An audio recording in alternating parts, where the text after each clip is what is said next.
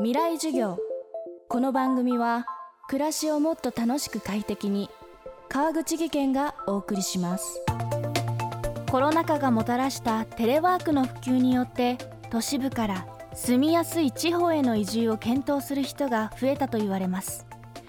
一方岸田新政権が成長戦略の大きな柱の一つとして掲げるデジタル田園都市国家構想はデジタルの力で地方と都市の差を埋める構想として注目が集まっています。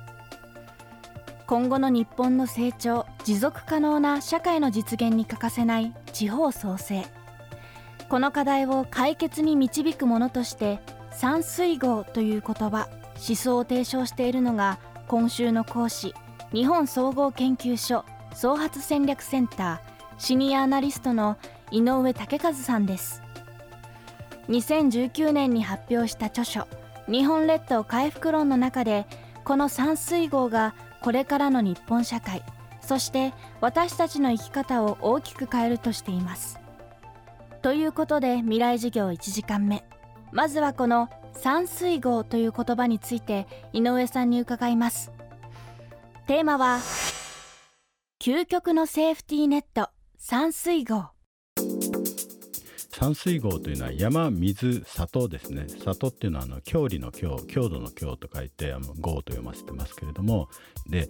えー、なんでこの山と水と里なのかっていうと、まあ、日本のその自然の恵みっていうのは一番山国土7割山岳地帯なのでまあ山なんですよね。で日本の自然のことを昔から山水っていう言い方を実はしてきたんですけどもその水もすごく豊かだっていうこと。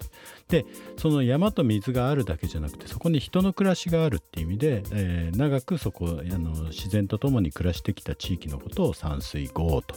名付けてみたと。でなんでそんな変な里山とかいう言葉じゃなくてどうしてそういう言葉使ってるのかっていうとまあ里山っていうのもいろんなところで使われてきた言葉ですけれども例えば離島とか 漁村とかっていうと里山っていうあのイメージが入ってこないし中山間地域とか農産漁村って言い方もあるんですけどそうするとやっぱりどうしても田舎っていうイメージがあるので何かこれからのその新しい地域の可能性っていうことをこう訴えたかったのであえてちょっと違う言葉で日本の本当の魅力である山水と、まあ、里ということで山水号と名付けてみたと。人口減少時代の地域社会のデザインを専門分野とする井上さんは自動運転など次世代交通 IoT や被災地の復興などにも詳しくまたかつては林野庁の職員として日本の山林にも精通しているといいますそんな井上さんが山水号という言葉を生み出したきっかけ。それは10年前のあの大災害でした。きっかけがあの東日本大震災だったんですけども3月11日2011年の起きて2011年の4月に初めて被災地を訪ねました。石巻から少しこう行ったあの牡鹿半島っていうところの軍部なんかにも行ったんですけれどもそこはあの自衛隊がようやく道を通したばかりで孤立集落だって。なので支援物資届けてほしいって地元の NPO の方に言われて行ったんですけれども、まあ、孤立集落だったっていうからよほど大変な暮らししてたんだろうなと思って行ってみたら実はその、まあ、小さな漁村だったんですけれども漁師のおじさんたちがもうみんなで助け合って山がすぐ裏まで迫ってます。森があるのでそこに沢が湧いています。でその沢からみんなでこうパイプつなげて水を引いてきて簡易水道を作ってて水はもう全然あると。養殖に使ってるこうプールみたいのを使ってそこに水を溜めてお風呂も炊いててなんか毎日お風呂も入ってるし水も全然あるしで当然裏山に行けば土もありますからそういう意味ではトイレの問題っていうのもないわけですね。とても清潔で豊かな生活を実はしていてこの時にやっぱりうわ森があれば水がある。で山があれば土がある。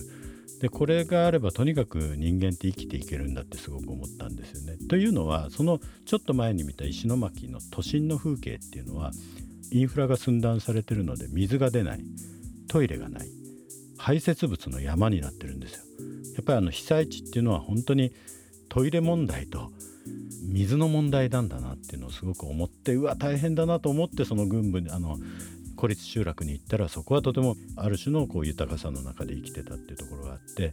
あこういうことがあれば僕らはこれから何度地震とかねそういう大きな災害にあってもやっぱり自然の恵みと人の助け合いがあれば僕らは生きていけるんだって思ってそれでその自然の恵みっていう意味で山水ということと人のあの助け合いっていう意味で砂糖ですよね豪っていうので、えー、山水豪っていうのがこれからのなんか僕たちが生きる上でのなんかすごく重要な基盤になっていくんじゃないかなっていうふうに思ったっていうことなんです。もうこれこそがセーフティーネットだと思いましたしだけれども僕らはやっぱりそういう地域っていうのをまあ、過疎だっていうような要するに不便だってことでどんどんその経済からは遠い地域だってことで捨ててきて今都心に今どんどん人は集まってるわけだけれどもみんなが都市に集まってくるっていうような形そうそうしないと豊かな暮らしができないってみんなが思ってる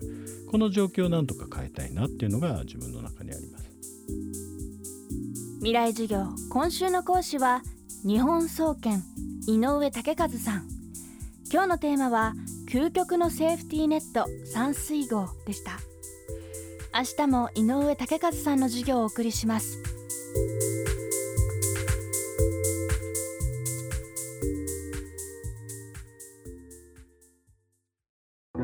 川口技研。階段での転落大きな怪我につながるので怖いですよね。足元の見分けにくい階段でもコントラストでくっきり。白いスベラーズが登場しました皆様の暮らしをもっと楽しく快適に。川口技研のスベラーズです。未来授業。この番組は暮らしをもっと楽しく快適に川口技研がお送りしました。